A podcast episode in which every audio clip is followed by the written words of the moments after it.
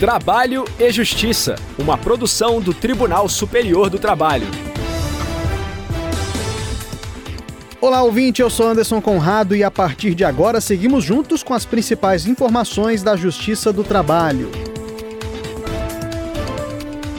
Quem abre o programa de hoje é a repórter Evne Araújo de Brasília. TST promove mesa redonda sobre diversidade e pluralidade no ambiente de trabalho.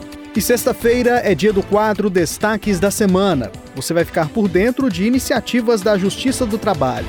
Se liga, o programa já está no ar. O Tribunal Superior do Trabalho realizou a mesa redonda Diversidade e Pluralidade no Ambiente de Trabalho, em alusão ao Dia Internacional do Orgulho LGBTQIA, celebrado em 28 de junho. Saiba mais com a repórter Evne Araújo. Mesa redonda discutiu a presença de pessoas LGBTQIA, no mercado de trabalho e as barreiras a serem superadas por profissionais e empresas na promoção da igualdade e respeito. O debate foi transmitido ao vivo pelo canal do Tribunal Superior do Trabalho no YouTube. Na abertura do evento, o presidente do TST e do Conselho Superior da Justiça do Trabalho, ministro Emanuel Pereira, destacou dados que revelam a discriminação sofrida por esse grupo de pessoas socialmente vulnerável no ambiente profissional. Nessa conformação social heterogênea, que se diz a favor da diversidade e contra preconceitos.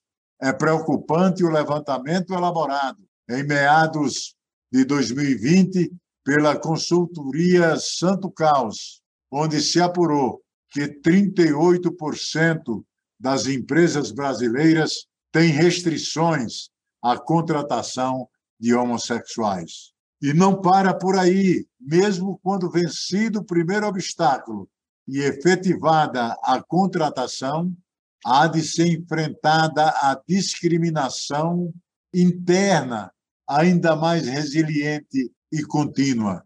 Esta é a primeira vez que o TST promove um evento sobre a participação de pessoas LGBTQIA, no mercado de trabalho.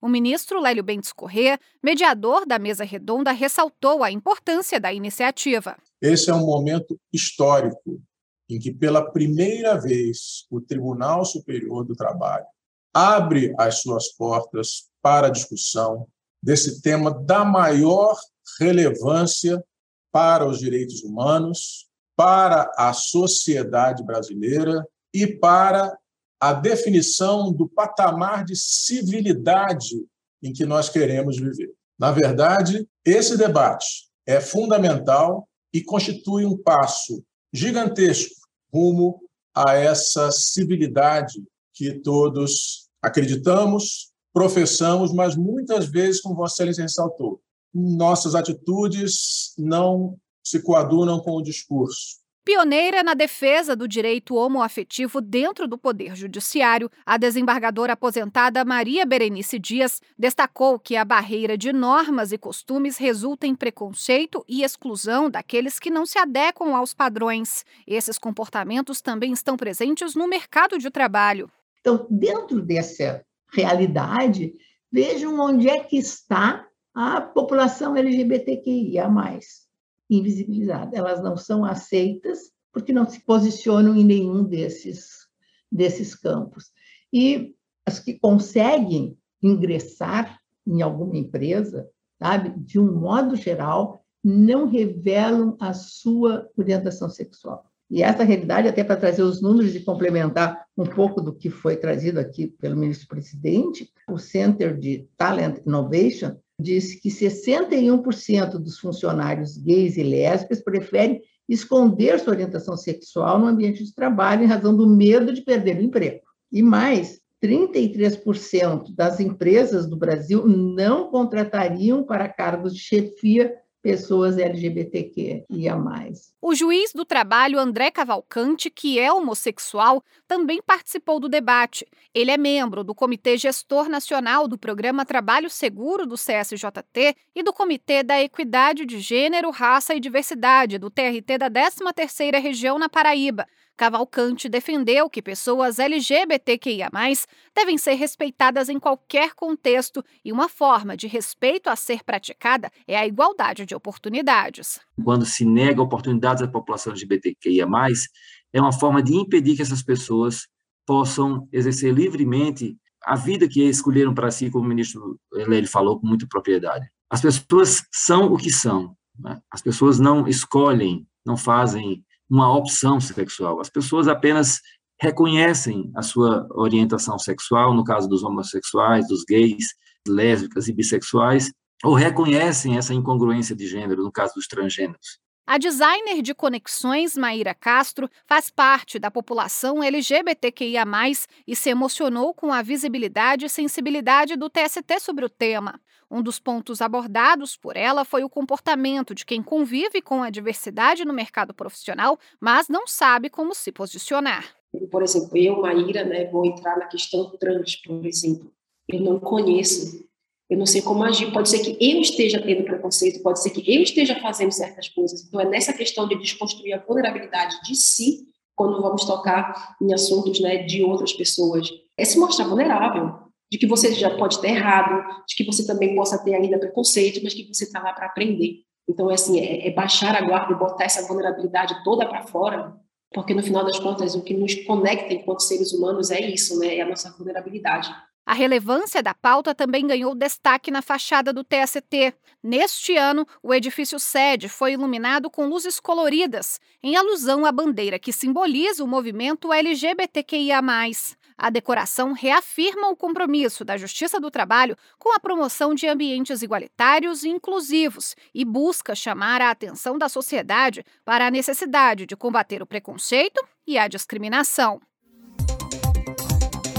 Destaques da semana.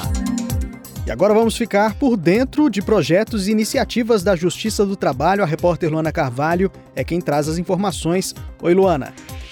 Oi, Anderson. Oi, ouvintes do Trabalho e Justiça. O que você destaca para a gente hoje, Luana? Anderson, a Justiça do Trabalho realiza consulta pública para definir metas nacionais para 2023. O objetivo é cumprir os macro desafios definidos na Estratégia Nacional do Poder Judiciário. O Conselho Superior da Justiça do Trabalho, CSJT, pretende saber a opinião de quem utiliza os serviços oferecidos e, assim, adotar esforços alinhados ao interesse público e em prol da melhoria da prestação jurisdicional. A pesquisa está disponível em csjt.jus.br e hoje é o último dia para participar. E a participação da sociedade é muito importante. E por falar em pesquisa, outra também foi lançada hoje, né, Luana? Isso mesmo, Anderson. O Conselho Superior da Justiça do Trabalho lançou a Pesquisa Nacional de Satisfação dos Sistemas. O levantamento pode ser respondido até 31 de julho. A pesquisa é para medir o índice de satisfação com sistemas de tecnologia da informação, que faz parte do Planejamento Estratégico da Justiça do Trabalho 2021-2026. O objetivo é avaliar cada sistema pesquisado e, a partir dos resultados, verificar o que pode ser feito para aperfeiçoar as ferramentas. A pesquisa também está disponível no site csjt.jus.br. Certo, Luane, conta pra gente como foi a correição no Tribunal Regional do Trabalho da 24ª Região no Mato Grosso do Sul. Durante a última semana, o Corregedor-Geral da Justiça do Trabalho, ministro Caputo Bastos, avaliou a qualidade dos serviços prestados pelo TRT aos cidadãos no Estado, com foco em questões processuais e administrativas. O corregedor também participou da entrega das cestas arrecadadas pela campanha Corregedoria Solidária às líderes da comunidade Mandela, que fica em Campo Grande. E olha só que legal, Anderson, foram arrecadadas mais de 7 toneladas de alimentos. Muito interessante essa iniciativa da Corregedoria Geral do TST. Ajudar o próximo é fundamental. E o que mais você conta pra gente, Luana? Anderson, foi realizada agora há pouco a sessão de encerramento do semestre no órgão especial do TST. Devido às férias coletivas dos ministros, os prazos processuais vão ficar suspensos de 2 a 31 de julho. Então, os prazos que se iniciam ou se encerram nesse período ficam automaticamente prorrogados para 1 de agosto. A Secretaria-Geral Judiciária, a Coordenadoria de Processos Eletrônicos, a Coordenadoria de Cadastramento Processual e a Coordenadoria de Classificação, Autuação e Distribuição de Processos vão manter plantão para atendimento ao público das 9 horas da manhã até às 6 horas da tarde. As sessões de julgamento dos órgãos colegiados do tribunal serão retomadas em 1 de agosto. Lembrando, Anderson, que o expediente do tribunal durante o mês de julho vai ser da 1 às 6 horas da tarde. Esses são os destaques da semana, Anderson. Muito obrigado pelas informações, Luana, e até a próxima.